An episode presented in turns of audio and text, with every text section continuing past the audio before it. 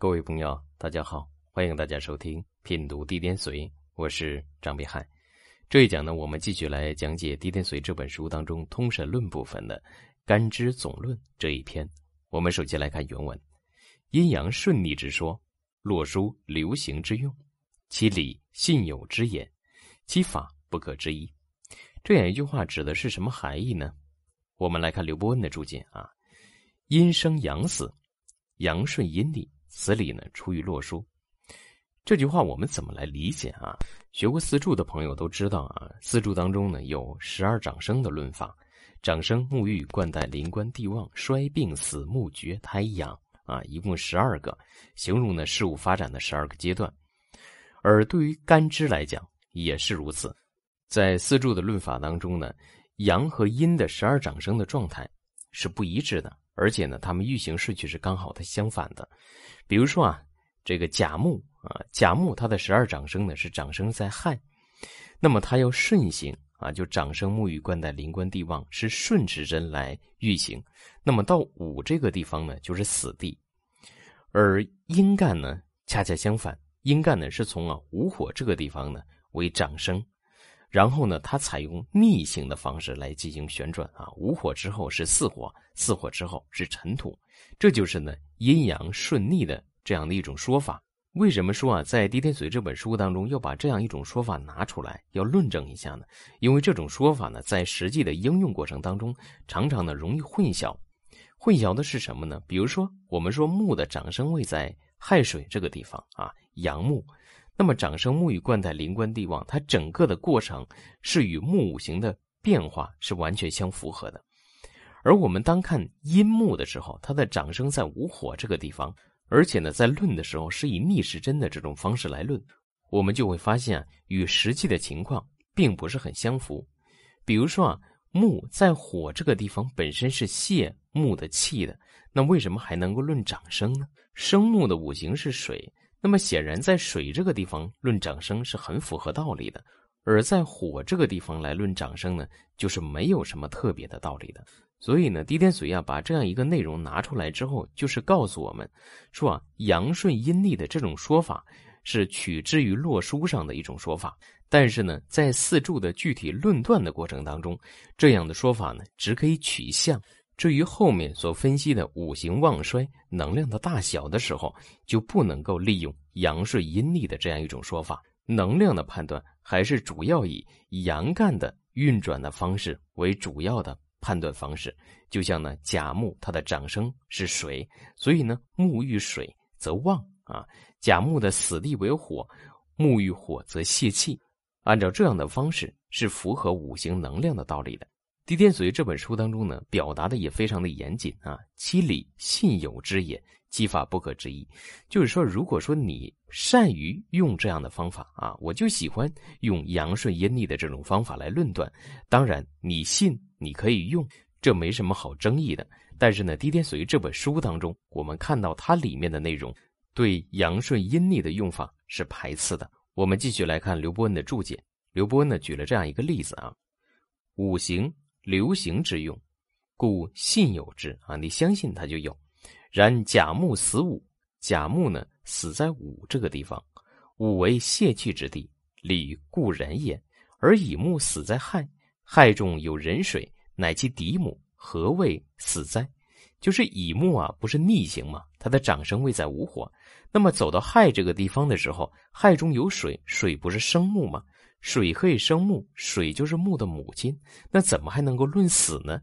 凡此皆详气干之轻重之机，母子相依之事，阴阳消息之理，而论吉凶可也。就是说呢，刘伯温的态度。就是对于阳顺阴逆这样一种说法是不赞成的啊！他认为说什么呢？那木的长生在亥水，那么他就按照睡行的这种方式来论断五行生克能量的大小啊。若专指生死败绝之说，推断多误矣啊！这就是刘伯温的看法。我们再看任铁桥的一个解释啊，阴阳顺逆之说呢，其理出洛书流行之用啊，这里面也是点出了这样的道理，是从洛书当中得出来的。不过阳主聚，以进为退；阴主散，以退为进。这里面呢是任铁桥在解释啊，为什么在洛书当中有阳顺阴逆这样的一种说法？说阳主的是聚啊，所以以进是为退的；阴主散，以退为进，所以他们之间刚好是相反的。若论命理，则不专以顺逆为凭啊，就是说你论命理的时候，论四柱的时候，就不能够拿这种顺逆的方法来作为凭证了。虚观日主之旺衰，察生时之浅深，究四柱之用神，以论吉凶，则了然矣。人家角的态度，我们一看也是非常的鲜明。四柱的论断就是查五行生旺死绝的这样一个道理啊，没有上面的这样一种阴阳顺逆的说法啊，他也是不赞成的。至于长生沐浴等名，乃假借形容之词。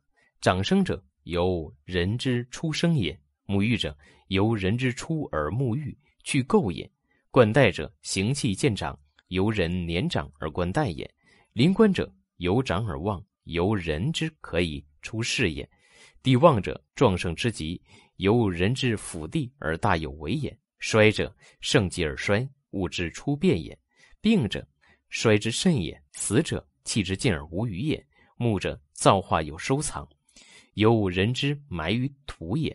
绝者，前之气绝而后将续也；胎者，后之气续而结胎也。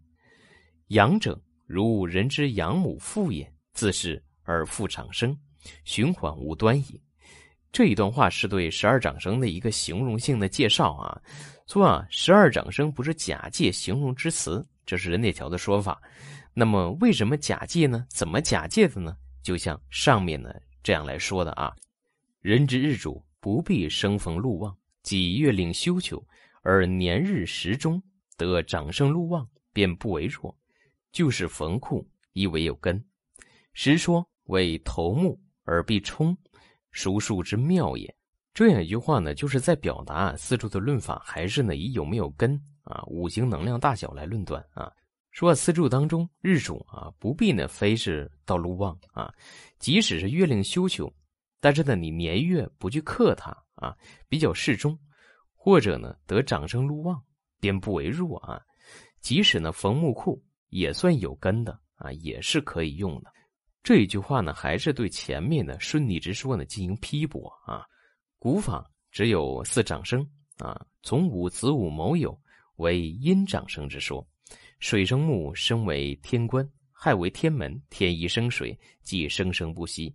故木皆生在亥，这一句话呢是在描述啊木为什么长生在亥。所以大家呢想要了解为什么木长生在亥，这样一句话就是为大家做了一个解释。木死午为火旺之地啊，木至午发泄已尽，故木皆死在午啊。这是解释木在午这个地方就处于死地。言木而鱼可类推也啊，就是木的五行是这样的，其他的大家都可以自行来推。夫五阳寓于生方，胜于本方啊，避于泄方，进于克方，于理为顺。五阴呢生于泄方，死于生方，与理呢是违背的，所以这也是啊在批驳顺逆的这个道理。所以大家呢关于这样一段话后面，如果大家不理解的话，大家就可以不用去看了，只是知道无论是刘伯温还是任铁桥对阴阳顺逆的啊十二长生当中阴阳顺逆的说法。都是持批驳的这样一种态度就可以了。五行的生旺死木绝都是按照正五行啊，就是呢阳五行的这种方式来论就可以了。后面的内容呢，也是啊任铁桥对阴阳顺逆之说啊，通过举例的方式来进行批驳啊，来进行论证，就不给大家呢做十分详细的讲解了。好，这一讲的内容就为大家分享到这里，感谢大家的收听，欢迎大家持续关注，谢谢大家。